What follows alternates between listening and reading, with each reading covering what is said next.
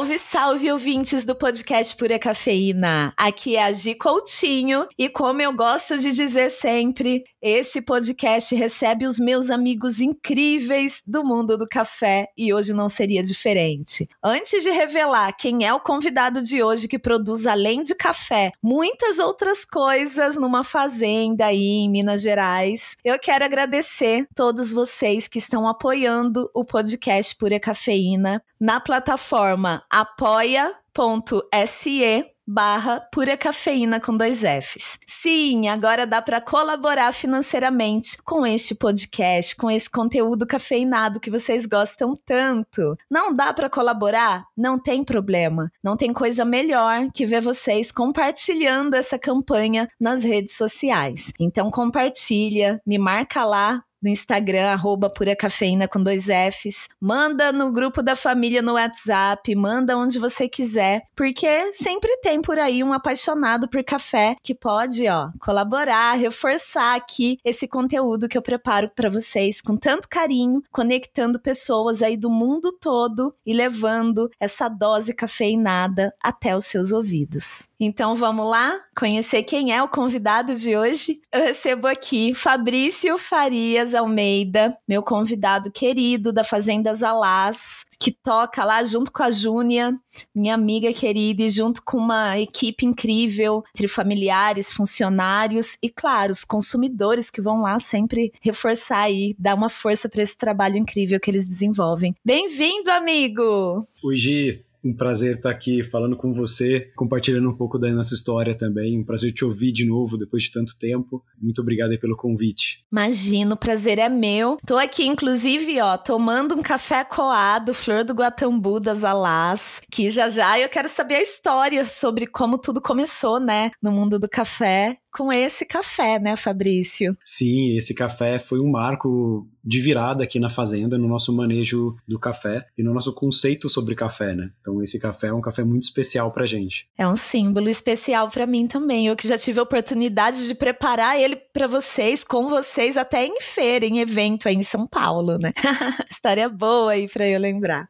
É verdade, a gente teve em feiras juntos, foi uma honra dividir o nosso stand aí com você, né? Preparando os cafés para todos que iam buscar lá um pouco da nossa história, um pouco do Café Zalás, da Fazenda. Sim, foi muito legal. Bom, amigo, eu quero que você se apresente então, né? Conta aí para quem tá ouvindo. Eu acho que tem muitos ouvintes aqui do podcast, inclusive gente que apoia aí a, a campanha do podcast Pura Cafeína, que consome já Zalás e que já até visitou a cervejaria, a Fazenda Zalás. Mas eu quero que você conte aí o que é as Alás? Conta aí para os nossos ouvintes. Na verdade, as Alás hoje é a, nossa, é a nossa vida, né? Então virou um grande elo da fazenda. As Alás virou a fazenda Santa Terezinha, que é uma fazenda centenária que a gente já toca há mais de 100 anos aqui no, no, sul de Minas, em Paraisópolis. E hoje as Alás veio como uma engrenagem da fazenda. É o elo que une os produtos que a gente cultiva, que a gente prepara a terra na comercialização dele para o mercado final, né? Então a gente é o grande elo da fazenda, produzindo, uhum. transformando todos os alimentos que a gente aqui cultiva em produtos para o consumidor final poder adquirir. Entendi. Bom, a gente vai abordar cada uma dessas coisas aí produzidas pelas Alás, né? Mas a Alás ela existe desde quando, Fabrício? É um negócio de família e que passa de geração em geração, né? Na verdade, a Alás foi criada pela Juni e por mim há sete Sim, anos. Sim, mas a fazenda Santa Terezinha, né? Me expressei errado, que já tem mais tempo. Tem. A Fazenda Santa Terezinha começou com meu avô, quando ele se estabeleceu aqui em 1915. É, uhum. Aqui ele construiu a casa dele, nasceram aqui os 12 filhos dele,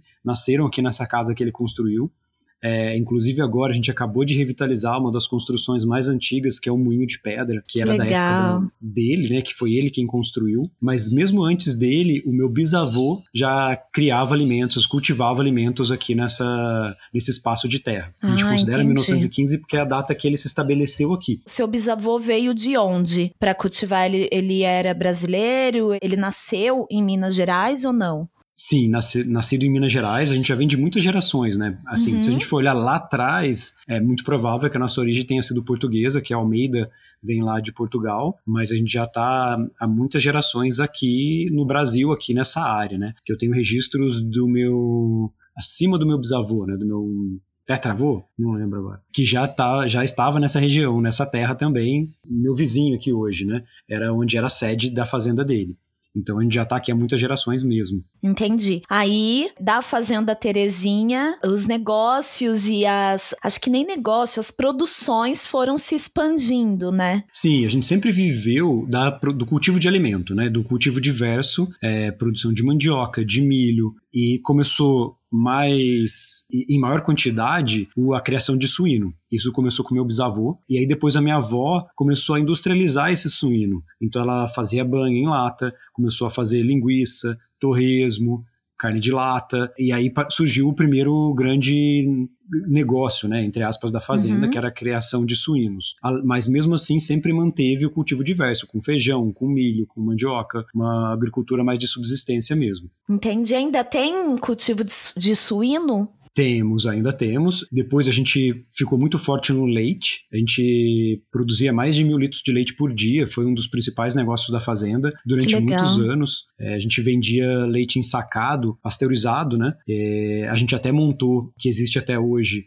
uma casa de frios na cidade, mas até hoje, internamente, a gente chama ah, vamos na leiteria. Porque, na verdade, naquela época, nos anos 80, era uma leiteria. Você ia com a sua jarrinha, o leite, e pegava o leite de domingo, enchia lá seu, seu pote de vidro, sua jarra, é, e até hoje a gente chama assim, a leiteria, né? Apesar da gente não ter mais leite, que foi um negócio que a gente acabou não sustentando mais com, quando surgiu a embalagem longa-vida, né? É, Sim. E a gente, o nosso negócio principal era ensacar e vender nos supermercados, a gente acabou não, não conseguindo sobreviver nesse mercado. Bom, gente, a, o Fabrício está, a, junto com a Fazenda Santa Terezinha, Zalás, em Paraisópolis, que é um município em Minas Gerais que tem o quê, Fabrício? Pouco mais de 20 mil habitantes? Você sabe mais ou menos? Isso, tem população? por volta de 20 mil habitantes. Uhum. Então é um município pequeno, mas muito bem estruturado, né? Eu tenho amigos em Gonçalves e eu vejo que tudo o pessoal fala: vou lá em Paraíso resolver, vou lá no Correio em Paraíso, né? Tudo se resolve em Paraisópolis, no fim das contas, né? Aí na região. Como que é isso? Sim, é, a gente tá rodeado de municípios menores que a gente e Paraisópolis uhum. se estabeleceu muito no, no ramo de serviços. Então,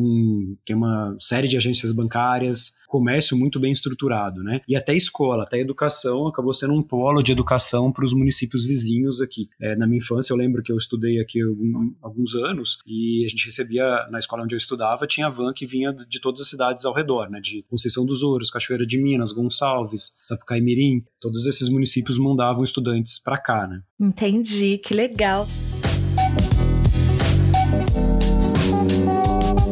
E como que foi a sua infância? Você nasceu em Paraisópolis? Você nasceu em alguma cidade ao lado? Conta para mim como que foi. Qual que é a sua recordação mais antiga aí dessa infância? Eu nasci, na verdade, em Itajubá, que é uma cidade próxima, 50 quilômetros daqui, que uhum. é onde se tem maternidade. Paraisópolis teve uma época com maternidade, depois uma época sem, e até hoje ainda não tem maternidade. Então, para nascer, provavelmente se você vai para o município vizinho. É, no caso aqui é Itajubá, que é a cidade que tem a maternidade que acaba atendendo Paraisópolis. Inclusive, meu filho, que tem dois anos e meio, nasceu lá também. E que hoje Entendi. em dia você tem a opção, né, de colocar no seu registro natural de Paraisópolis. Na minha ah, época você pode é natural. colocar, não sabia disso também. Porque na minha época não, você não podia, você era natural da cidade onde tinha maternidade, né? Então, uhum. sou natural de Itajubá por ter nascido lá, mas a família do meu pai e da minha mãe são daqui. Na época também que eu nasci, nós morávamos em Pedralva que é uma hum. cidade muito hum. próxima a Itajubá e muito próxima também no meio do meio do café, né? O pessoal conhece muito Pedralva hoje em dia,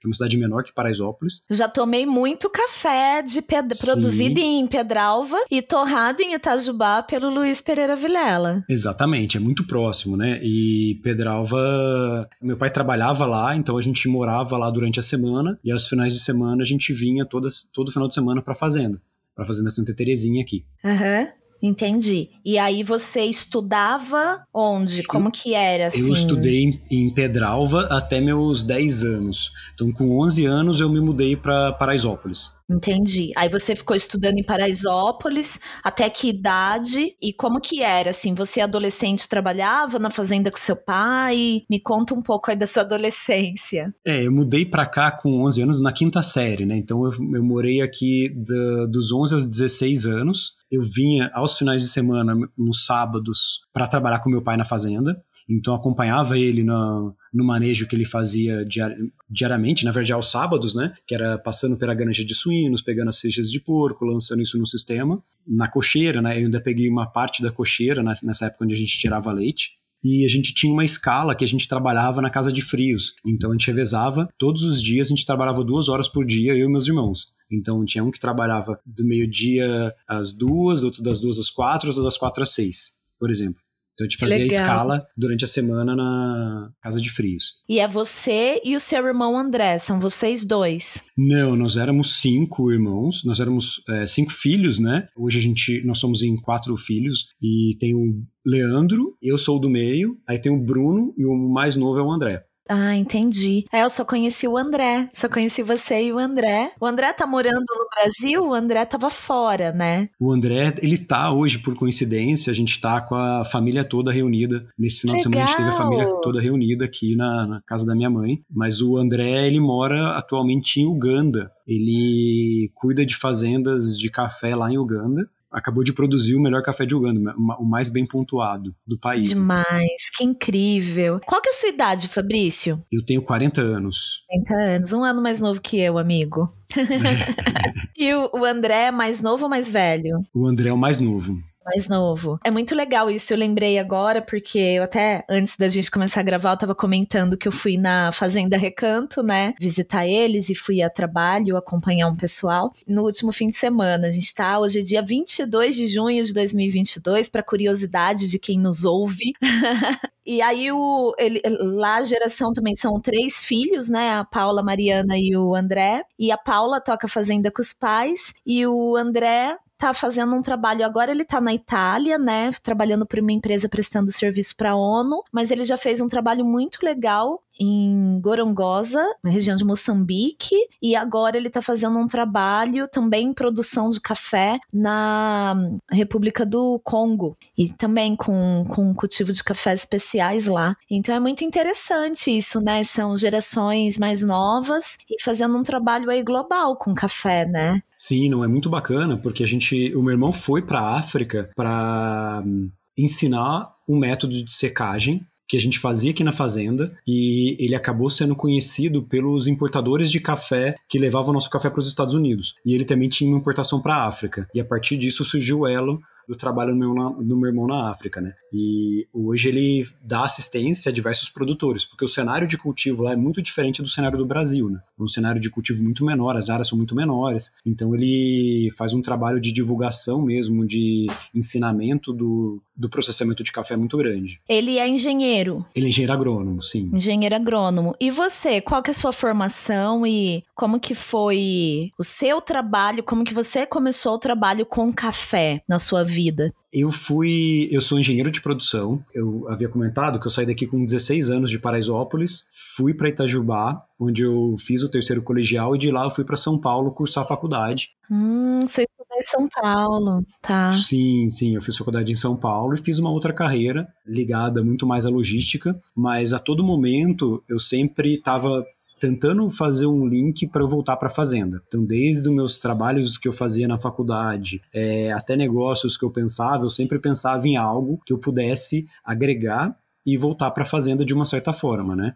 Porque Entendi. a fazenda nunca foi muito estável financeiramente, nunca foi, não conseguia absorver o meu retorno, por exemplo, não conseguia é, fazer com que a gente fosse lucrativo, né? A Zalaz até nasceu de certa forma para a gente poder voltar para a fazenda e tentar fazer com que a gente crie oportunidades para que o meu filho também continue na fazenda, possa continuar aqui. É muito legal isso que você está falando, né? Porque eu acho que o cidadão urbano, ele tem um preconceito muito forte com isso. Ah, tem uma fazenda, nossa, é fazendeiro, né? E na verdade a realidade no Brasil, ela é muito diversa no campo, na área rural, né? Existem produtores muito pequenos, existem produtores muito grandes que já são realmente muito grandes há muitas gerações e depende muito o que você produz. Uma coisa é você produzir soja no Mato Grosso, Exatamente. boi, sei lá quantas, quantos milhões de cabeças de boi. Outra coisa é você produzir numa pequena área, né? O que, que você acha sobre isso? Assim, qual que é a, a sua realidade? Porque é legal você trazer essa realidade. Ah, fui estudar em São Paulo para tentar fazer com que o negócio da minha família fosse produtivo, né? Fosse rentável a ponto de conseguir viver lá, né? Exatamente. A fazenda nunca foi rentável, a verdade é essa, né? É, tanto que a gente sempre se desdobrou, né? Meu pai sempre tentou criar negócios, ele abriu uma, uma casa de frios, é, a gente sempre teve um cultivo muito diverso, a gente foi certificado orgânico durante 20 e poucos anos, vendia produto para feira, tentava fazer parceria com alguns outros produtores, o que estava precisando, mas nunca foi um negócio muito estável. E é exatamente isso que você falou. A nossa realidade aqui é muito diferente de um fazendeiro de soja, de milho, produtor de commodity, numa terra 100% mecanizada. A gente está no meio de uma, de uma mata, a gente produz no meio de uma floresta, com um relevo muito íngreme.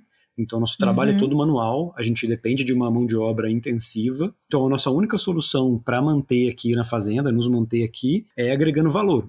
Fazendo um produto diferenciado, trazendo novos itens para que seja viável a nossa, a nossa estadia aqui, né, nesse período nosso, que a gente seja rentável, consiga manter e fazer com que as novas gerações também possam manter aqui, se manter aqui, né. Então, Uhum. a Zalaz, a ideia dela com a fazenda é essa, eu tentar industrializar alguns itens. Então a gente produz hoje antepasto, outros itens, que é justamente para isso. Porque senão eu vou produzir é, alface. Onde eu vou vender alface? É muito difícil, Sim, sabe? É, é um, é baixo valor. Então a gente tem alface, mas acaba sendo muito para o consumo nosso. E a Aham. gente produz outras coisas que a gente agrega valor nesse, nessa industrialização, né? Entendi. E aí você foi trabalhar com café. Não, aí durante a facu... durante um, um período, né, eu fui fazer minha carreira, eu terminei faculdade, eu fui trabalhar em grandes projetos é, na área de logística. Na verdade, no meio da faculdade, eu tranquei a faculdade e fui trabalhar nos Estados Unidos. E aí eu sim trabalhei em, como barista durante um ano Que legal. na Califórnia. Em que ano foi isso, mais ou menos? Isso foi 2001.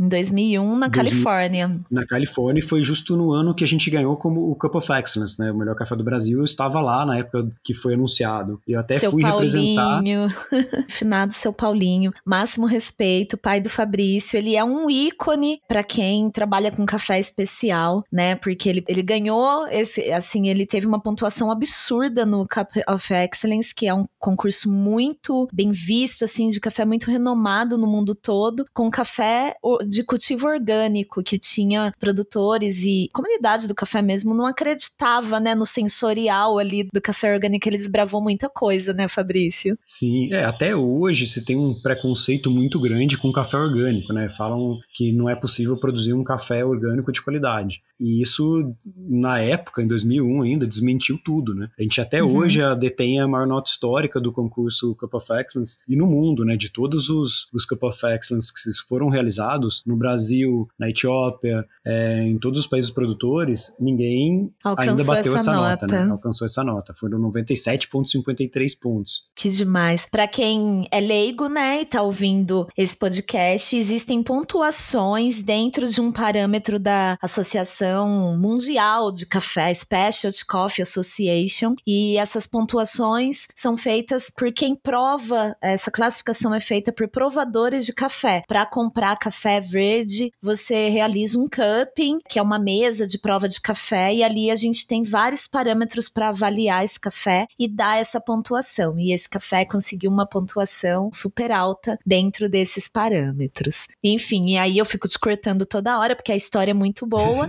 e você trabalhou como barista na Califórnia. Onde que você Sim. trabalhou lá? Eu morava em Berkeley, que é na, na Bay Area, ali ao lado de São Francisco, e foi quando a gente ganhou. Eu, inclusive, tive a honra de representar meu pai na feira que sucedeu a esse ao Cup of Excellence, né? Que foi em Anaheim. Eh, Eu fui representando o Legal. seu Paulinho famoso, né? Que a gente até nem sabia da, de quantas pessoas admiravam ele. A gente recebe pessoas aqui na fazenda que choram ao chegar aqui, só de lembrar do meu pai, de tudo que ele fez pro café, de tudo Sim. que ele é pro café, né? E aí o pessoal tem uma emoção muito grande aqui em nos visitar. E a gente Uhum. fica extremamente lisonjeado e emocionado também. Legal. E aí depois eu voltei, então pra, voltei para São Paulo, terminei a faculdade, comecei minha carreira e depois em 2006 eu quis morar fora de novo. E aí surgiu uma oportunidade de eu aprender a torrar café em Santa Rosa com Andrew Barnett, que era um dos compradores do café do meu pai. É, eu entrei em contato com ele e ele falou: vem trabalhar aqui, que eu queria conhecer esse outro lado, né? Eu, eu, tinha um sonho muito grande de montar uma cafeteria, montar uma torrefação de café. E eu queria conhecer esse outro lado do mercado. Então eu fui trabalhar um ano com o Andrew em Santa Rosa, que também é Califórnia, ao norte de São Francisco. E lá eu fiquei trabalhando com ele, torrando café e sendo barista, uma livraria cafeteria em uma cidade vizinha. E por lá também eu morei um ano. Aí, por alguns problemas de saúde, a gente acabou voltando. E aí eu voltei para minha carreira, que na verdade eu voltei para a mesma empresa pela qual eu trabalhava antes. Em São Paulo. Em São Paulo. Aí já, mas aí eu já voltei morando em Jundiaí, mas já trabalhando no Brasil inteiro, né? Então eu ia para Barueri, ia para Curitiba, ia para Cajamar, então, é, mas eu já tinha me mudado para Jundiaí. E lá foi a base para eu continuar, onde eu fiquei até até antes de eu me mudar de vez para cá, eu fiquei morando em Jundiaí. E aí, assim, antes de você se mudar de vez para aí, você já desenvolvia um trabalho dentro da fazenda, de torrar café na fazenda, não é? Ou não? Quando eu te conheci, você já morava na fazenda?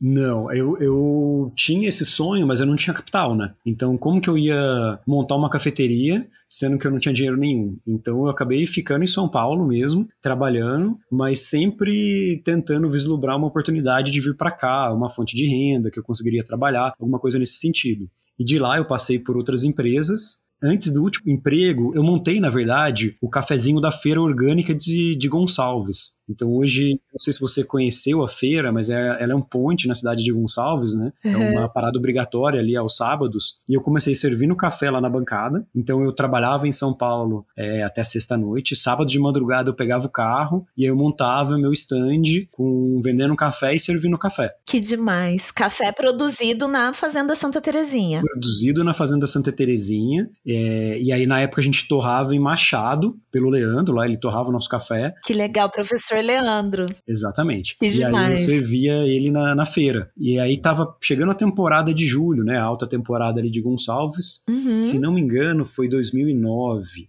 Não lembro o ano exato, foi 2009 ou 2010. E aí surgiu a oportunidade, eles falaram, olha, a gente tem aquele, aquele espaço o que, que, você acha de montar ali a operação do café para fazer café para o público ali naquele espaço? E aí eu topei. Então a gente ficou lá aos sábados. Meu pai me ajudava muito, ele ia comigo e a gente servia muito café, fazia, minha mãe fazia bolo, é, a gente fazia suco verde, então a gente pegava os, os próprios legumes ali da feira, né, cenoura, fazia suco de cenoura com laranja, então fazia Ai, que foi delícia. super bacana ali esse Nossa, esse que legal, eu não sabia desse período, que feliz de saber. E aí, até quando vocês ficaram lá na feira e como que você deu mais um passo?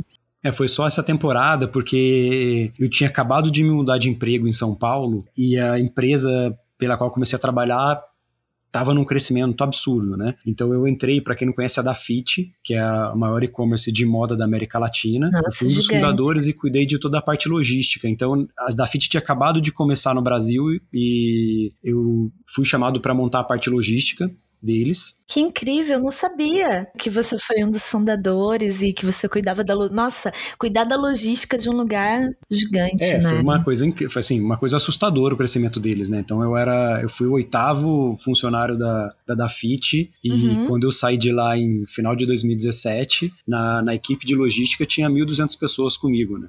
Então era uma coisa só na logística, uma coisa absurda o crescimento que teve, né? Enorme, né? Nossa, que loucura. E aí não, não dava para acompanhar isso, né? Exatamente. Como tava nessa fase de crescimento expressivo ali a da FIT, eu acabei tendo que abdicar da, da feira de Gonçalves, porque me exigia bastante. A feira começa às nove, eu saía de madrugada no sábado para chegar, tinha que passar em Paraisópolis, pegar as coisas todas da feira. Nossa. Máquina de expresso, pegar coado, etc., carregar o carro para estar às nove lá em Gonçalves e tudo preparado, né? É, e nessa época na Dafit a gente trabalhava demais, né? Saía de lá sexta-feira, depois das nove da noite. Aí optei em não continuar em Gonçalves, passei o ponto lá, né, entre aspas, para o Maurício, e ele toca até hoje, fez daquilo um case de sucesso, né, na minha época não era tão estruturado como é hoje, e hoje é referência lá, o, o café que ele serve ali, né, o, o, café da manhã que ele serve na feira, virou ponte de Gonçalves, né, e Gonçalves Ai, cresceu muito também. Cresceu. Eu nunca fui na feira, sabia? Nunca fui. Eu fui esses dias para Gonçalves, até dei uma oficina lá de café coado, mas foi lá no Reconto Café e Prosa, que é naquele. No pátio da fazenda. Isso, aquele espaço lá, o pátio da fazenda. Até ouvi umas coisas lá, que de repente as Alás ia ter um espaço lá, spoiler, não sei se pode falar, mas eu fiquei sabendo umas coisas. Não, não sei se era real verdade, ou se era boato, hein? Não, te, teve essa história, mas na verdade era, era uma. É um parceiro nosso que abriu ah. um, um, espaço com vários bicos de chopp e a gente tá na maior quantidade dos chopps. E um deles tem Zalás. É, e cinco deles tem Zalás, né? Ele ah. acho que tem oito chopps e cinco são nossos, assim. Mas não é um espaço da Zalás em si. Né? Agora eu entendi, olha só. A pessoa sai de São Paulo e vai procurar fofoca lá em Gonçalves e não sabe das coisas direito. Aí volta como? Com meia fofoca para contar, entendeu? Ainda bem que eu não contei para ninguém. Tô falando aqui, vamos fazer a propaganda.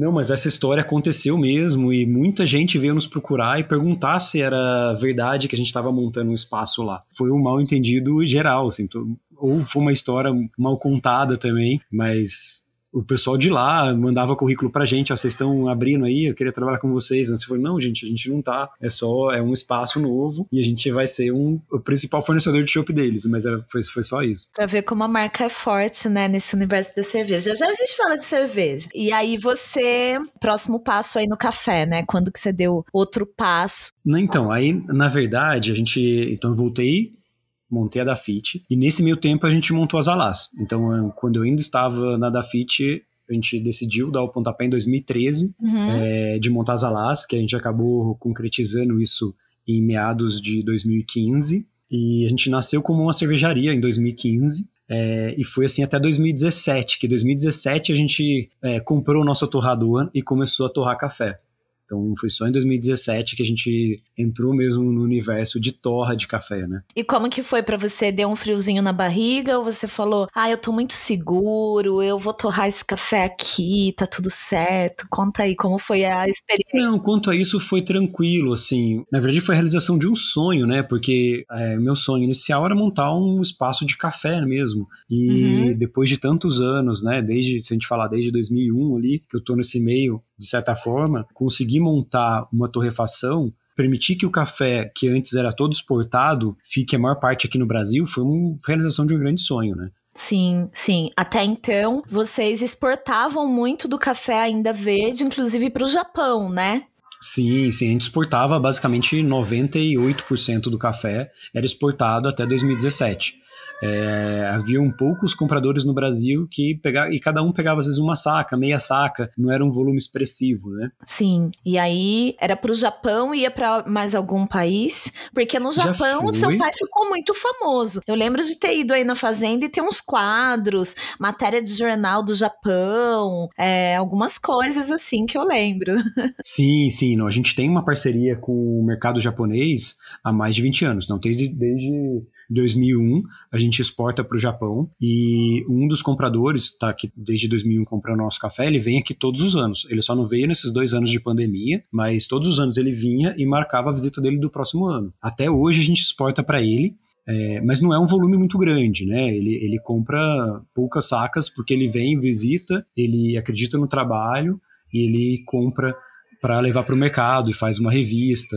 Mas além do Japão, a gente já exportou para os Estados Unidos, para Reino Unido, para Holanda, para Austrália. Nesse ano, agora de 2021, a gente só exportou para o Japão por, por, essa parceria que a gente já tem há mais de 20 anos e, e o restante ficou todo com as Alas. Que legal! Começou a ter um, um volume interno mesmo, né? Vocês começaram sim, a vender sim. direto também, né? Vendendo diretamente das Alas para o consumidor final, né? Hoje vocês vendem para o consumidor final, tem as caixas, né? As cestas que vocês oferecem, mas vocês têm também cafeterias que usam cafés Alas. Como que é? A gente hoje, nosso mercado principal são nossas, as nossas caixas, né, nossas cestas, que é um clube de assinatura, e um dos itens desse clube é o café. É, a gente também tem uma venda aqui no nosso espaço, no nosso restaurante também, aos finais de semana. Então, é o segundo maior giro. E hoje a gente está no Albeiro, que é uma gelateria em São Paulo. Que legal! E, e no Zoo de Café.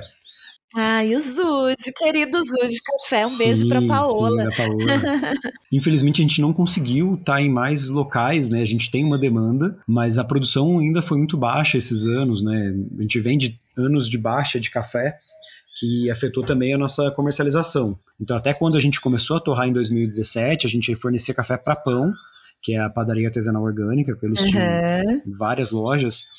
E a gente depois não conseguiu mais manter, né? Porque vieram os anos de baixa, a gente não conseguiu manter, a gente teve que, infelizmente, diminuir a nossa venda para atacado e deixando a nossa venda, basicamente, só a venda direta, que é o nosso maior mercado hoje. Entendi. É, você acha que nos últimos anos essa produção caiu mais ou menos quanto por cento de café? Olha, diminuiu, a gente está falando mais da metade tá. da nossa produção. E você acha que, porque isso não é um problema, não é um, algo que está acontecendo só com vocês, né? E grande parte disso acho que é por conta do clima. A que se deve essa baixa de produção? É por conta de condições climáticas? Aqui você é, responsabiliza aí? Tem uma série de fatores. É, um deles que é responsável por essa queda generalizada, a mudança climática, que realmente está acontecendo. A gente que está na agricultura, a gente sente isso de perto, então a gente estava comentando no início, né? Eu estou colhendo café e no meio do café tem flor, tem florada, que é uma coisa totalmente incomum para essa época do ano. É, isso está acontecendo pelas chuvas que ocorreram agora nas últimas, nos últimos dias, né? Sim, a gente está em junho, né? Como eu falei, e a gente está tendo chuvas totalmente fora da época. Essa florada era para acontecer em setembro? Isso, assim, o mais cedo ali seria agosto, né? Seria final de agosto. Entendi. E a gente teve há dois anos, a gente teve uma colheita em outubro que também não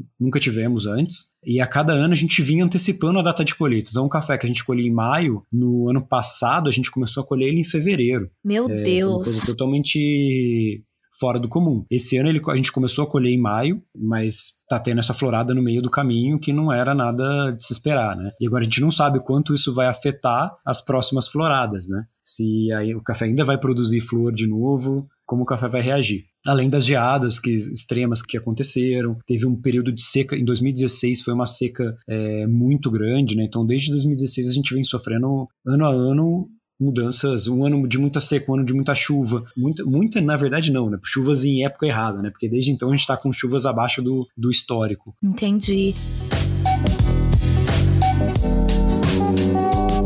Essa questão ambiental é muito complexa, né? Eu não gosto de usar a expressão, ah, porque o brasileiro não se envolve tanto no dia a dia dele com a questão climática, porque senão eu comparo com outros países e eu nunca morei em outro país, né? Mas a gente é o pulmão de muitos desses países e eu vejo cada vez que eu estudo mais sobre isso, então eu procuro usar eu mesma como um exemplo, assumindo essa responsabilidade, né? Como eu mesma cada vez que vou estudar mais sobre clima, meio ambiente, percebo que são coisas e informações que eu é, me intero e passo a, a tentar entender nesse momento, que são coisas que era para eu ter entendido há muito tempo e que, por conta de uma educação muitas vezes tão deficiente, é, eu nunca cheguei nessas questões, né? Uma delas é o Código Ambiental Florestal, né? Muitas coisas são aplicadas, sim, não acho que não, a gente não pode generalizar o produtor setor rural, mas muita coisa passa longe de ser aplicada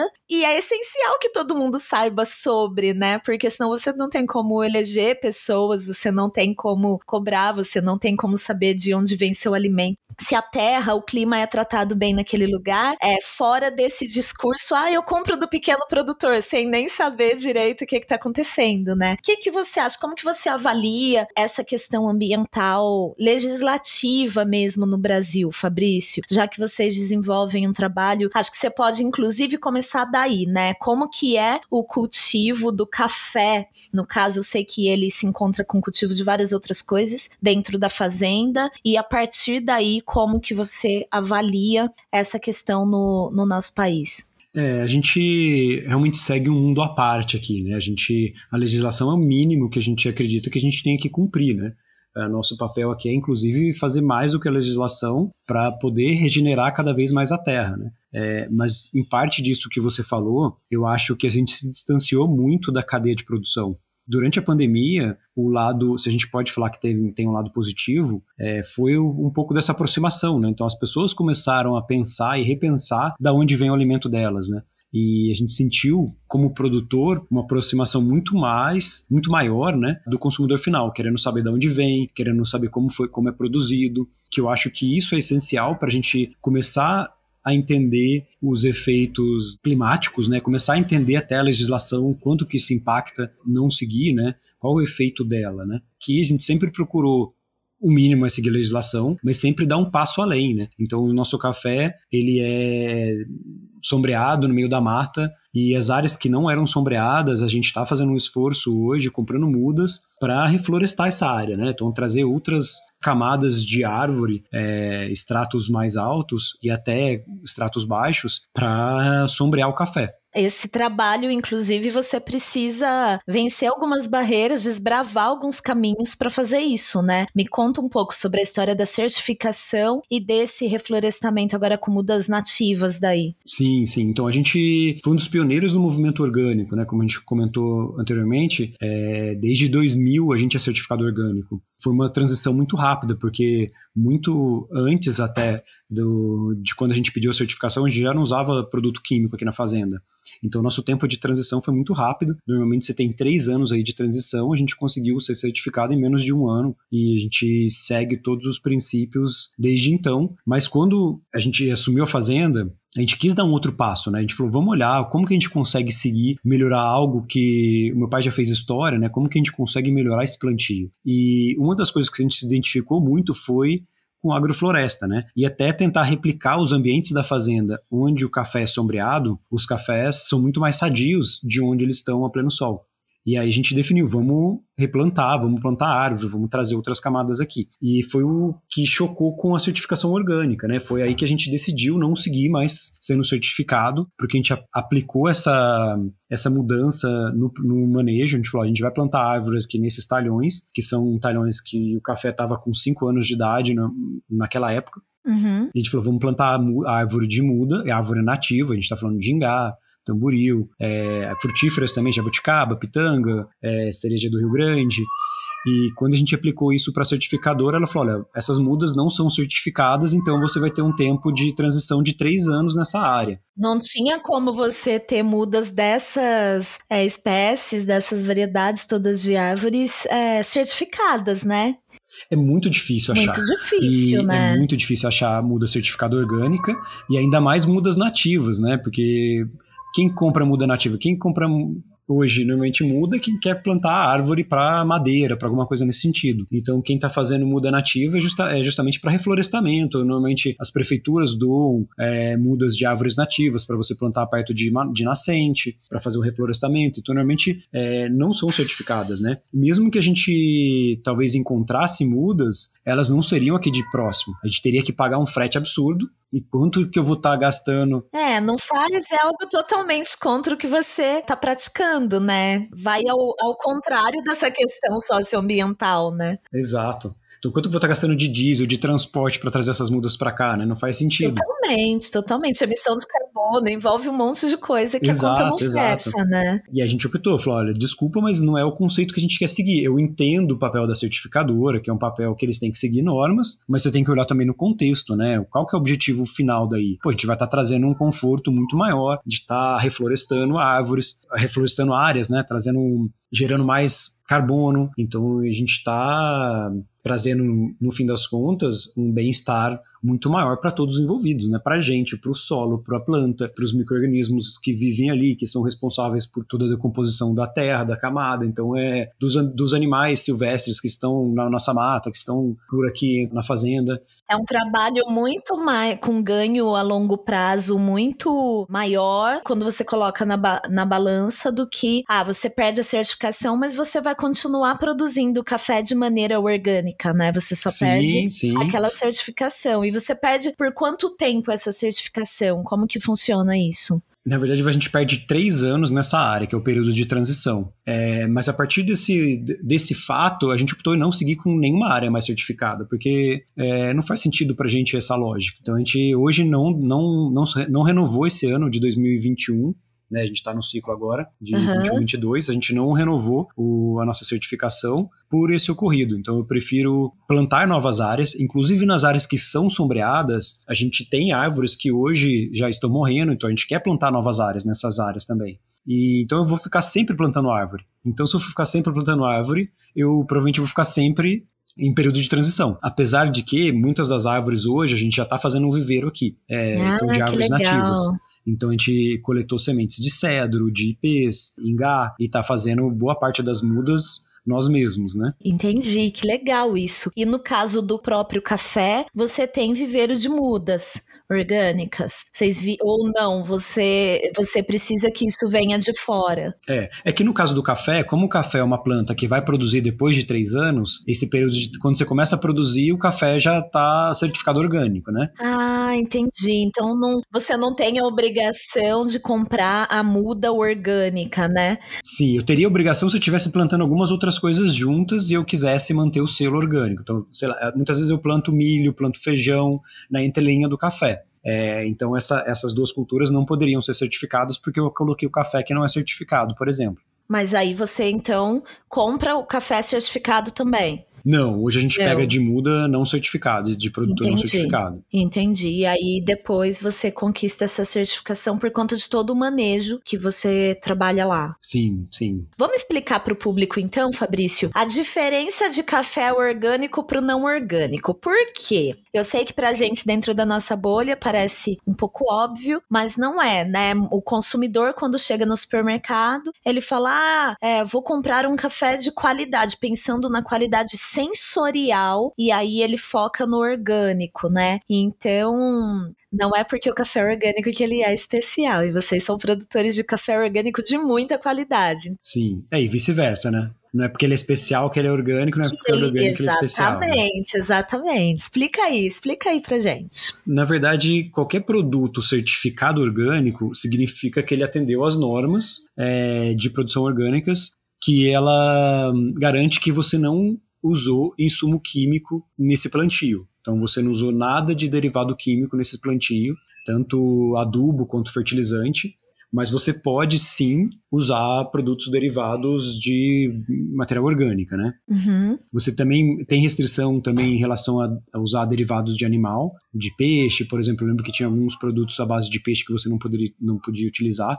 Então, basicamente, isso é um produto orgânico. Ele seguiu algumas normas e atendeu os pré-requisitos de para ter uma certificação, que é você não usar insumo químico para adubar, para fertilizar o solo e a planta. Agora, quando a gente fala de café especial, que é uma categoria de qualidade que avalia fisicamente sensorialmente, principalmente o café, aí é outra coisa, né? Ele pode ser um café orgânico, mas ele não vai entrar nessa categoria sensorial, ele não vai ter essas qualidades. Você pode pegar um café orgânico e torrar muito ele e vender ele com aquela torra super escura, aquela bebida extremamente amarga que você não aproveita ali sensorialmente desse café, correto? Sim, isso, isso na verdade vale para qualquer café, né? Se você pegar um café que foi classificado como especial, teve uma pontuação alta, mas você errou na, na cadeia seguinte, que é a torra, você esse café talvez você não vai se sentir aquela pontuação que ele recebeu, né? Você não vai ressaltar as notas que foram destacadas ali na, na pontuação que ele teve, né? Sim, e mesmo que você consiga chegar café especial, orgânico, e você chegou numa torra incrível, foi torrado pelo Fabrício Almeida, e mesmo assim é, você pode ter aquele café num empório, em algum lugar, ele ficar lá durante um ano, Sim. moído dentro do pacote, e aí você chega em casa e prepara ele de qualquer jeito usando uma água da torneira. A água da torneira, quando eu digo, é, por exemplo, quem tá em São Paulo, né, ou no Rio. Se eu tiver aí em Paraisópolis, acho que eu posso usar a água da torneira tranquilamente. Não, depende de onde, né? Depende Porque às vezes a água é muito. Às vezes a água vem, vem muito clorada também na cidade, ela vem muito clorada, isso vai Exato. afetar muito a sua extração, né? Essa história da água também, né? Eu gosto muito Sim. de falar, porque a pessoa fala não usar água da torneira e eu gosto de falar dependendo da região que você está. Porque imagina a pessoa com uma fonte de água, um, um lugar rural, e a pessoa indo comprar uma garrafa de plástico de água mineral que ela tem que preparar o café dela. Isso é um crime, né? Então eu gosto muito de ressaltar esse ponto, que não é em todo lugar que você precisa ter a água filtrada ou uma água mineral. Mas a gente gosta de falar isso, né, Fabrício? Que você pode matar esse café em várias fases, né? Sim. Então, é complicado. Até mesmo em São Paulo, assim, a gente já teve experiências de cafeterias de café especial, que a gente tomou café e não conseguiu é, apreciar ele mesmo, porque ele tava com gosto de barro, de filtro de, de água com muito barro. Bar. E ele uhum. estragava totalmente o café, né? É, e mesmo se fica gostoso, eu acabei de lembrar, ia te perguntar como que surgiu o café Flor do Guatambu e quais são as linhas de cafés especiais que vocês têm, né? E eu lembrei exatamente disso, que vocês foram meus fornecedores, né? E eu parei, né, de vender café agora, não sei se Júnia te contou, mas eu parei. E aí só estou consumindo os cafés incríveis.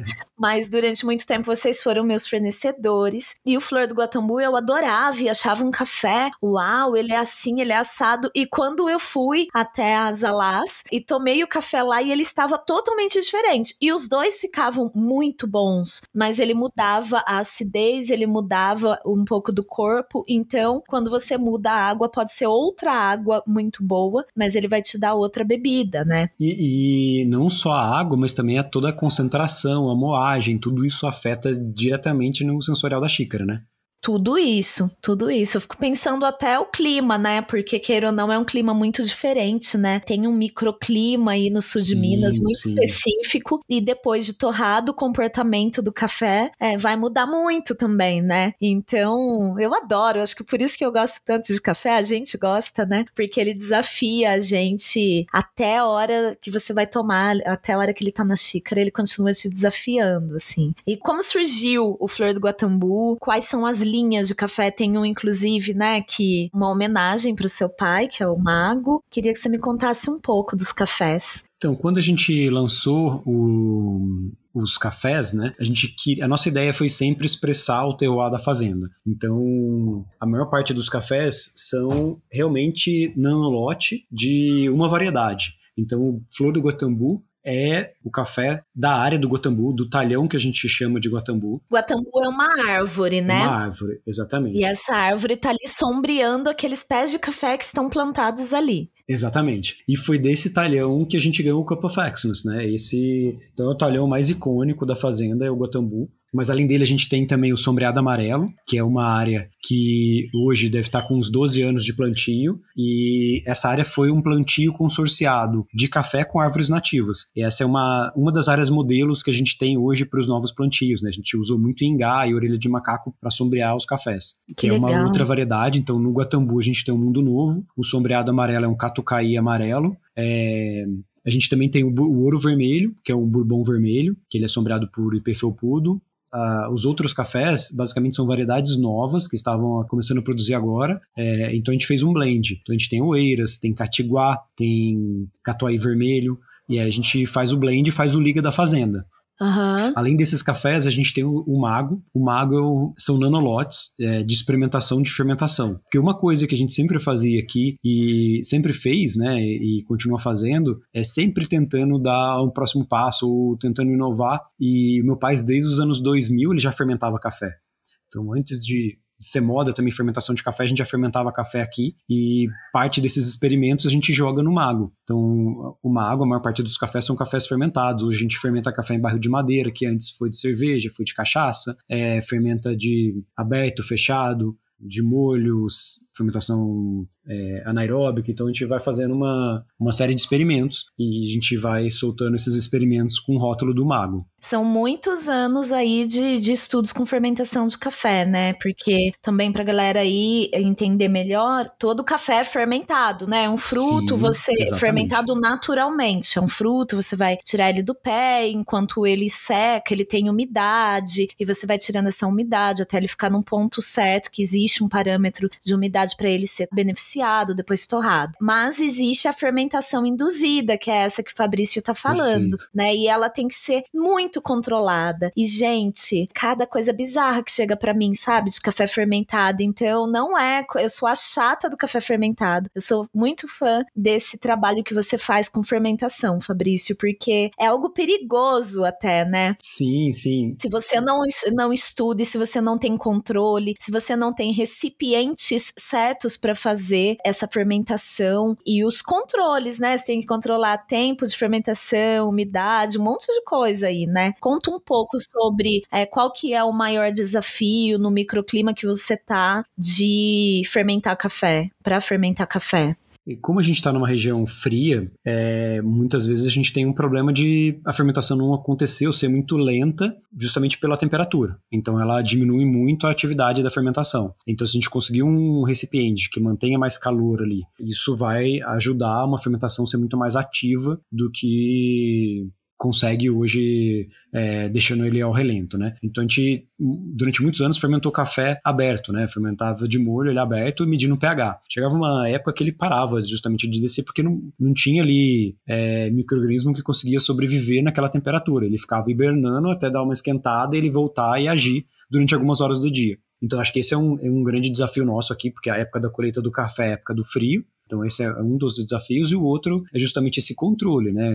O que você falou, a gente pode ter resultados não necessariamente bons com a fermentação. E todos exigem que você tenha um controle dele, quanto tempo, até se você quiser replicar, né? Então, quanto tempo foi, qual era o clima, qual que era o pH, qual a densidade. Então, tudo isso são fatores que você é ideal mensurar para você replicar depois. Senão vai ser o café de uma vez só, se ele ficar bom, né? São planilhas ou tem existe algum aplicativo ou como que você controla isso tudo? São planilhas, é na mão, anotando mesmo e depois passando isso para a planilha. Entendi. Qual que foi o resultado mais fabuloso que você chegou até hoje? Teve alguma safra específica, algum lote específico que te deixou muito feliz? Ou todo ano você tem, você vai percebendo essa evolução aí? Então, na verdade, assim, primeiro de qualidade, eu gosto muito de, um, de cafés naturais. Eu acho que eles são é, muito complexos, mais adocicados e são muito, muito difíceis de você fazer um café natural bom, né? E não necessariamente é um café fermentado. O que a gente já teve aqui com café fermentado é ele agregar outras notas que você normalmente não tem muito no café. Então, nota de fruta passa, de banana passa. E um mais exótico que a gente teve era um gosto de cereja, de morango ali, de, de calda de iogurte, sabe? Sei, bem lácteo, assim, bem. Um lático muito forte, mas isso não necessariamente é bom. Ele era um café enjoativo, né? Você não conseguia tomar uma xícara dele toda. Ele trazia uma nota, um aroma, um sensorial muito bom, assim, muito incrível. Ele dava aquela surpresa no primeiro gole, só que ele te saciava muito rápido. Exótico demais, né? Pesa Exótico ali. demais. Então, acho que esse é o grande desafio, né? Tem gente que adora. Eu, para mim, eu tenho um preconceito e às vezes é interessante provar, mas é exatamente isso. Sim, não é um café sim. que você vai querer tomar o dia inteiro. Você vai querer tomar várias xícaras, como é o Flor do Guatambu, para mim. Exatamente. É, eu acho que.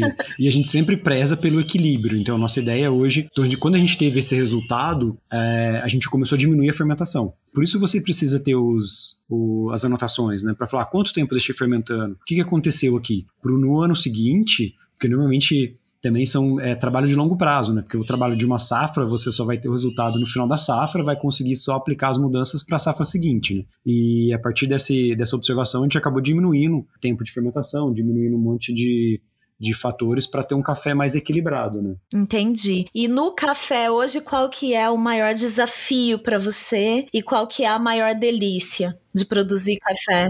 O café hoje a, a maior dificuldade tem essa questão climática, né, que a gente já, já comentou ali anteriormente, porque a gente vem sendo bem afetado com relação ao clima. Outro desafio é a questão do beneficiamento. Como a gente é muito pequeno, então os nossos lotes são realmente nanolotes. Às vezes eu tenho uma saca, duas sacas daquele tipo de café, né? A gente não consegue passar em maquinário, a gente não tem eletrônica hoje que possa passar esse café. Então tem que separar tudo, tudo na mão? Separar tudo na mão. Caramba! Então a gente hoje basicamente tem uma pessoa full time o, o dia inteiro só catando café. Só catando café. Só catando Nossa café. Nossa senhora, incrível. Em outro episódio, gente, eu abordarei essa questão para vocês entenderem melhor o que é catar café.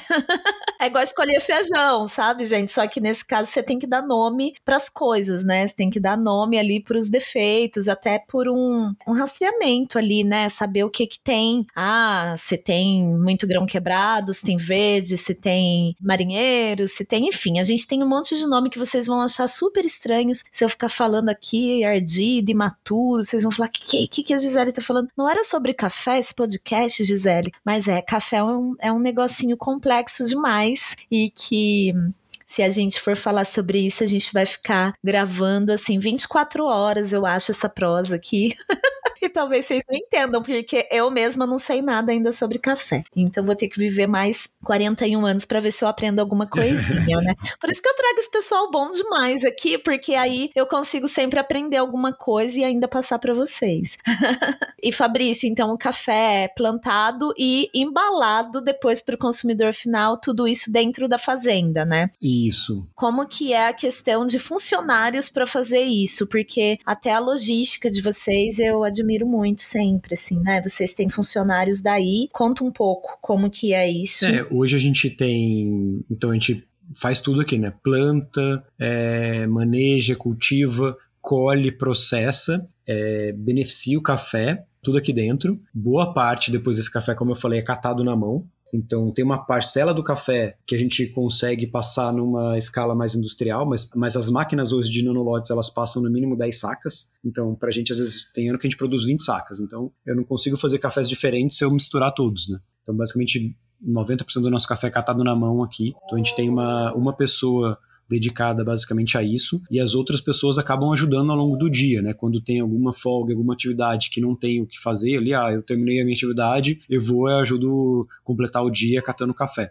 E a gente tem hoje uma pessoa que torra. Eu nesse ano a gente contratou um novo torrador de café. Como eu falei aqui, a maioria das pessoas são multitarefas, né? Então essa essa pessoa que torra café também é o nosso bartender no nosso restaurante aos finais de semana. Que legal. Então, parte da, é, da viabilização de trazer esse novo funcionário para cá foi justamente isso. Olha, você vai vir, mas a gente não tem uma demanda para você ser só o, o bartender, então você vai também torrar café durante a semana, é, que era uma atividade que eu fazia. E você que ensinou? Sim, sim. Que legal, que legal. Então, hoje ele que torra, é, e aí essas a gente tem a equipe também que faz embalagem, mas é normalmente a mesma pessoa que cata ali, então ela faz a embalagem do café é, moagem, e a gente tem um entregador também que vai para São Paulo uma vez por semana. Então a gente recebe os pedidos, vai para São Paulo e faz as entregas em São Paulo.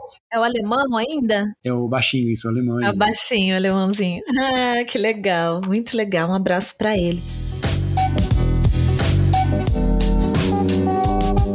Aí a gente entra na história da cerveja, né? E de todas as outras coisas. Quais são os produtos alás hoje? Então tem cerveja, tem a destilaria também, né? Isso, então a gente nasceu como uma cervejaria, que ainda é o nosso carro-chefe aqui da, das alás em si. Você tá exportando cerveja, cara. Sim, a gente teve desde o ano passado a gente começou a exportar, então cerveja são quantidades pequenas, né? Mas para a gente é muito gratificante também, porque a gente está exportando cervejas que levam a história, a nossa história, levam a história do Brasil, levam a história aqui da Serra da Mantiqueira, porque essas cervejas que a gente exporta são cervejas de fermentação espontânea, são, foram fermentadas com micro-organismos aqui da Mantiqueira, fermentado, é, todos coletados na fazenda, fermentação em barril, o que se fazia muito antigamente na Bélgica, né? E até hoje tem uma linha de cerveja nessa, nesse sentido. Onde você estudou cerveja? Eu estudei bastante em São Paulo, na época que eu trabalhava, então eu fiz todos os cursos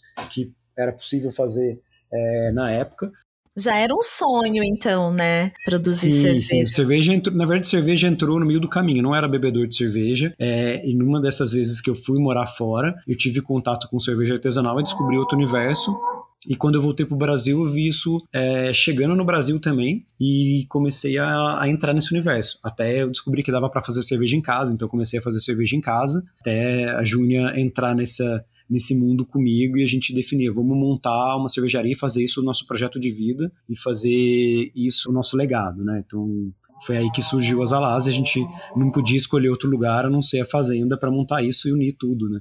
Tudo que a gente já produz há mais de 100 anos com o que a gente queria agregar uh, nessa nova geração né, que acabou chegando para a fazenda. Que demais. Como que você conheceu a Júnia, Fabrício? E quando? A Júnia eu conheci quando eu voltei é, dos Estados Unidos em 2006, por telefone. Então a gente, nós dois, fazia, a gente fazia trabalho para a mesma empresa.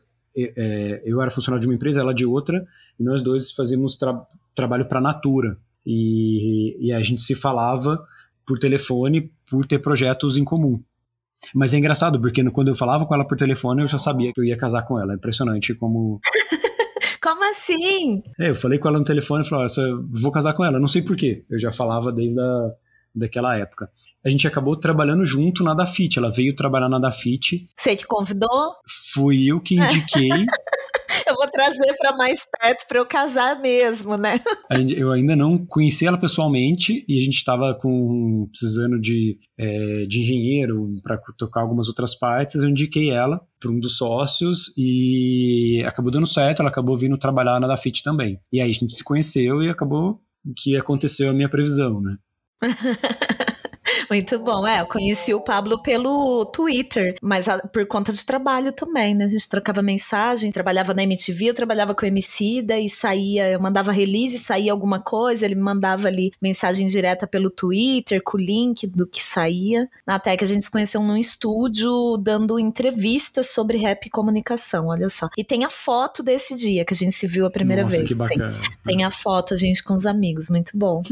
12 anos já. Mais ou menos a mesma época época, né? Mais ou Não. menos, é, um pouquinho mais. Mais ou menos mesma época. Mais é, ou menos mesma época, exatamente vai vendo. E aí o café vai conectando mais ainda, né? E agora tem aí as sementinhas alás, né? Tanto o filho de vocês quanto a escola também. Sim, sim. Não, mas antes, é, assim, vocês já ganharam vários prêmios, né? Eu não entendo de cerveja desse universo, mas eu sei que vocês ganharam vários prêmios e eu não preciso entender de cerveja para amar as cervejas das Alás. Eu já tomei muitas e eu sou apaixonada, né? Mas me conta um pouco, assim, quem são vocês hoje nesse, nesse rolê da cerveja no Brasil e, e tal? A gente acabou entrando nesse universo da cerveja e dentro da cerveja artesanal, a gente ainda está no nicho de produzindo cervejas é, de fermentação espontânea, cervejas ácidas, é, cervejas realmente ligadas à terra, né, à fazenda. Isso acabou também trazendo mais conhecimento para a gente, pra, sobre as alás, né? Acabando sendo pioneiro um pouco nesse movimento aqui no Brasil. Então a gente recebe muita gente que vem nos visitar também pela cerveja. E a gente acaba unindo esses dois mundos. Tem muita gente vindo pela cerveja, descobre que a gente também produz café de qualidade, e vice-versa. Tem gente que vem pelo café e descobre que a gente produz cerveja também. Então isso é muito bacana. Tem essa coisa do terroir da, dos produtos, insumos e tudo mais, e mesmo na fabricação da cerveja, essa coisa do terroir da Serra da Mantiqueira. Sim, sim. Sim, então a maioria das cervejas que a gente faz, elas são fermentadas com micro-organismos daqui. E é engraçado porque a gente tem realmente sommeliers, o melhor sommelier do Brasil, é, desse ano, do ano passado, um outro sommelier também, eles às cegas eles conseguem identificar quando uma cerveja é das Alás. Ai, pela, que demais. Justamente pelas notas sensoriais que são bem características daqui, né? E não só na cerveja, mas também no café. Eu tenho amigos hoje que tomam um café e sabem quando o café é das Alás da, da mesma forma. Isso é o terroir, né? Então, exatamente, é, é, a mesma coisa. É, o café eu sei. A cerveja, eu acho que eu consigo bem também identificar, porque tem uma acidez muito característica. Sim. E eu amo acidez. E é incrível, assim. Ela tem uma, uma riqueza no, nos aromas, dá vontade de passar no corpo, né, gente? Porque é um perfume.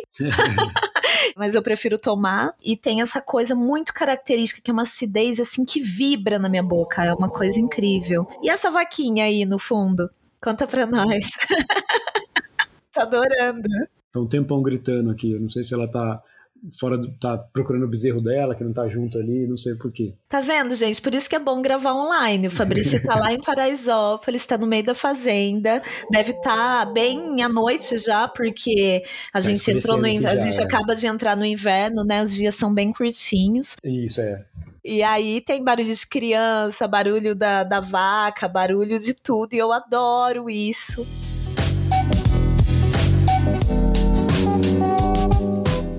Ai, Fabrício, a gente precisa ir finalizar, né? Mas eu queria ficar falando porque as Alas tem muitas outras coisas. Então, assim, queria muito que você convidasse as pessoas como que faz pra ir até as Alas, conhecer, porque é um lugar incrível. Eu tô morrendo de saudade. Logo eu vou de novo. E como faz para ir no restaurante? Quais são os dias e horários? O que que tem para ir visitar? A gente tem, a gente oferece um tour na fazenda aos sábados pela manhã. Então pode entrar em contato com a gente pelo WhatsApp. Tem o WhatsApp no nosso Instagram, no nosso no site. Instagram, né? Aham. Uhum. Isso, e é Zalas Brasil, nosso Instagram. E lá tem o WhatsApp para reservar esse tour a gente dá um passeio justamente pela, pela fazenda, para no cafezal, toma um café, depois toma uma cerveja lá em cima, com uma vista sensacional. Gente, é incrível, viu? É incrível. Eu tenho foto colhendo, fingindo, né? Que eu tô com... Não, a gente colheu, a gente colheu uns baldes lá de café de variedade amarela que foi difícil pra caramba. Sim, e... amarelo é bem difícil. é difícil, amarelo. E eu guardo, vivo postando aquela foto e tomei café lá em cima e assim, é incrível. Eu indico demais, assim, esse passeio. Então, esse é só marcar pelo WhatsApp que tem no site. O site é exalas.com.br, né? Isso mesmo. Tá, isso mesmo. Exalas tanto faz de, de trás para frente, Não de frente para trás, que fala é, é, a mesma coisa. O Instagram é Exalas Brasil. Isso, exatamente. Arroba Exalas Brasil e lá também tem o link. E aí também tem mais recentemente a gente abriu um restaurante, então vai fazer agora sete meses. Então a gente tem um. A gente é muito feliz de poder preparar, cultivar, colher e servir o alimento aqui, né? Então a gente serve boa parte do que a gente produz aqui na fazenda e o que não é da fazenda são de nossos vizinhos. Tem aquele torresminho lá? Tem o torresmo, tem tudo que a gente produz, basicamente a gente serve, além de algumas coisas de vizinhos nossos, né? Sim, aquele torresmo é incrível, meu Deus do céu. Agora, junho e julho, a gente está funcionando de quinta a domingo. Provavelmente depois a gente deve voltar só aos finais de semana, mas acompanhe a gente lá no Instagram ou mande uma mensagem também pelo WhatsApp que a gente é, indica como vai estar tá funcionando. A gente também faz jantares harmonizados duas vezes no mês, menu bem bacana. O jantar é tudo, né? O jantar são todas as fases, né? Porque tem o a cerveja, Sim. tem o café, tem a comida, então você tem junta coquetel. tudo ali, né? A gente acabou não falando, mas a gente também tem uma destilaria, né? Então a gente faz um aguardente aqui, faz uísque, faz coquetéis, então a gente acaba servindo um pouco disso no jantar também. Eu acho tão bonita aquela parte ali da destilaria, é tão lindo aquilo, né? A, a alambique é muito bonito, né? O alambique é muito bonito. Muito bonito. E aí eu queria só comentar do Semente, né? Acho que o Semente é o projeto mais novo, escola, que é um espaço. gente, não, temos tempo, conta tudo. Nasceu junto com Liam ou Liam que fala? Liam, Liam. Na verdade, ele nasceu, a gente veio com ele, mas ele estava agora chegando numa idade teoricamente já era o ideal de já ter convívio com outras pessoas, ou a gente já colocar ele num espaço de educação, uhum. e a uhum. gente não quis tirar ele desse ambiente de fazenda, né? Ele tá acompanhando tudo, ele se desenvolve muito só vendo a vida real acontecer, né? Você Ai, vê incrível. alguém lá martelando, fazendo uma seca, o trator levando ração lá para cima pro porco, você vê a gente fazendo massa, abrindo massa, fazendo um macarrão, né? É, então ele estava muito próximo dessas vivências, a gente não quis tirar ele disso. Então a gente teve a ideia de trazer outras crianças para cá, fazendo também uma, uma educação respeitosa, seguindo ali a Maria Montessori. Então a gente criou um espaço de educação infantil, que, que recém-inaugurado ali. A ideia é se tornando cada vez mais uma escola, agregando a faixa etária, agregando mais, mais crianças tanto da comunidade quanto da cidade. É isso que eu ia perguntar, né? Qual que é a faixa etária? É uma, uma escola particular, né? E que isso. atende crianças de que idade? Então, hoje a gente não, não é uma escola porque a gente está atendendo crianças antes da obrigação da, da escolaridade. Então a gente está atendendo ah, até quatro anos. É, e, mas a gente está em aplicação para a Secretaria de Educação para a gente se tornar uma escola e aí poder então oferecer realmente um aprendizado para crianças a partir de quatro anos, de quatro a seis anos. Então, nosso projeto Incrível. é pro ano que vem ter esse espaço até seis anos de idade, né? O Sementes Alás é, ser até seis anos de idade. Terá, terá esse espaço. Gente, vamos todo mundo fazer filho, tomar café, tomar cerveja e todo mundo morar perto de Paraisópolis para poder aproveitar. não, eu só é vou visitar, só vou visitar, não vou ter neném não, amigo.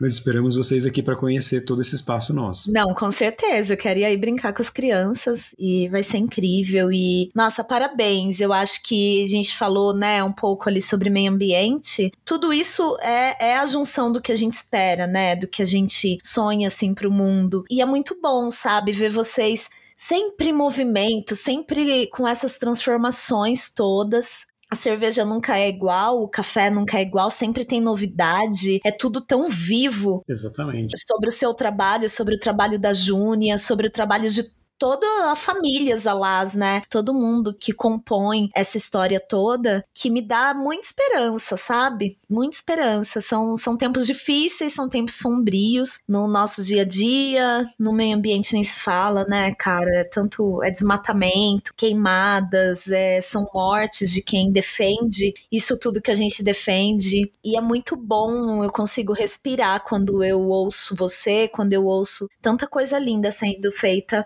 às vezes a gente fica idealizando coisas e pensa que precisa de muita gente, muito dinheiro e coisas muito grandes. Vamos fazer, né? Vamos fazer. Quando você consome das alas, você está fazendo. Então, Sim, fica exatamente. a dica, fica a dica para todo mundo. Trabalho, exatamente. Exatamente. Apoiar quem faz um trabalho correto e que tá alinhado a essas coisas, esses sonhos, tá alinhado ao, ao que eu sonho, sabe, pro mundo. Então eu só tenho a agradecer. A gente sempre tem uma parte aqui, né? Agora você pode fazer suas considerações finais e também dar uma dica cultural, que pode ser um filme para ver, um livro, uma série, um disco novo que você ouviu, um lugar para ir em qualquer lugar do mundo, um perfil para seguir, o que você quiser sobre qualquer assunto. Então, por favor, amigos, suas considerações finais, Fabrício Almeida, neste Tá bom. podcast Pura Cafeína e a sua dica cultural.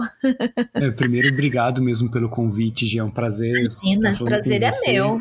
É, e levando um pouco dessa história também para várias outras pessoas. A gente aguarda a visita de todos vocês. E como você falou, você vai estar nos apoiando, comprando o nosso produto. Então, quando vê as alas na prateleira, é, não, não perca a oportunidade, leva umas alas para casa. E minha dica cultural, eu acho que vai nessa linha que você falou de vários. Nesse momento que a gente está vivendo, de crise climática ambiental. Assistir os filmes que tem na Netflix hoje, tem uns três filmes bem legais sobre isso. Não lembro, não me recordo o nome, sou péssimo de nomes.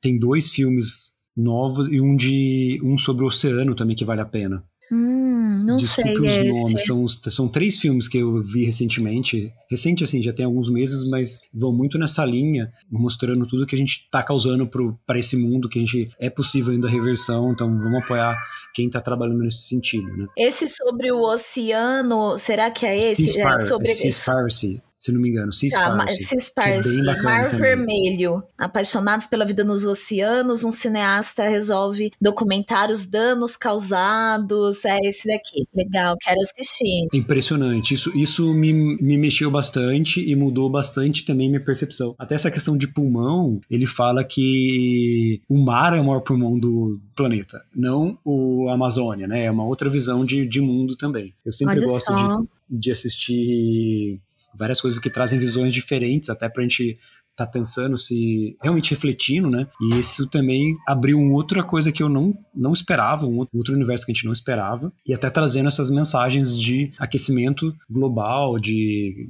mudança climática devido ao a efeito de, de, de pesca mesmo, né? Uhum. Marinha. Nossa, muito legal, muito legal. Bom, vou dar minha dica também. Eu vou dar uma dica um pouco pessoal, mas que eu acho que vai ser bacana. Eu, como jornalista, comecei a escrever para um site sobre o estado do Pará. Porque o Pará é o maior estado, né, do Brasil e a gente sabe tão pouco sobre o Pará e sobre essa região amazônica e tudo que é produzido ali. Então, a minha dica é o site paraterraboa.com. Eu escrevo para esse site, já fiz matérias sobre cacau, porque hoje Pará é o maior produtor de cacau do Brasil, né, à frente até da Bahia. É, já fiz matérias sobre abelhas nativas em uma resex, uma reserva que tem lá e que estão revolucionando o jeito de produzir é, de cultivar né, abelhas nativas. É, nossa, já fiz matéria sobre muita coisa e é um lugar muito rico. Então, esse site fala sobre problemas também, mas fala principalmente sobre essa terra boa, né? Sobre o povo paraense e o que é produzido ali. Então, a minha dica é essa, para terraboa.com. E agradeço imensamente. Já abri aqui uma página. legal, legal. Espero que você goste. Eu agradeço demais você, agradeço muito a Júnia. Agradeço muito o Liam pelo barulhinho aí no fundo, porque isso muito, traz muita vida para esse podcast. E agradeço o seu tempo. Eu sei que não é fácil, né? A vida, principalmente nessa época, com café no terreiro, terminando colheita, a correria toda com é, as sementes alás, a correria toda com cervejas e café, e toda a parte de comércio e de turismo praticamente, né? Das pessoas que vão aí do restaurante, sim, sim. a gestão de tudo isso e você ter essas horas aí para falar comigo. Então, agradeço muito. Então, eu quero que todo mundo siga aí, gente, as Alás. Muito obrigada, querido. Agradeço também todos os apoiadores do podcast Pura Cafeína, vocês que apoiam, né, dentro da plataforma apoia.se barra Pura Cafeína com dois Fs e também quem ainda não apoia, mas que compartilha e que compartilha esses episódios todos aí disponíveis de graça em todas as plataformas streaming, todos os tocadores de podcast. E é isso, gente. Tô terminando esse episódio muito grata a essa conversa, sempre aprendo muito. Obrigada, Fabrício. Obrigado, Gi, de novo. Um beijo, beijão, um beijo beijão. aí para toda a equipe da Voz Ativa Produções.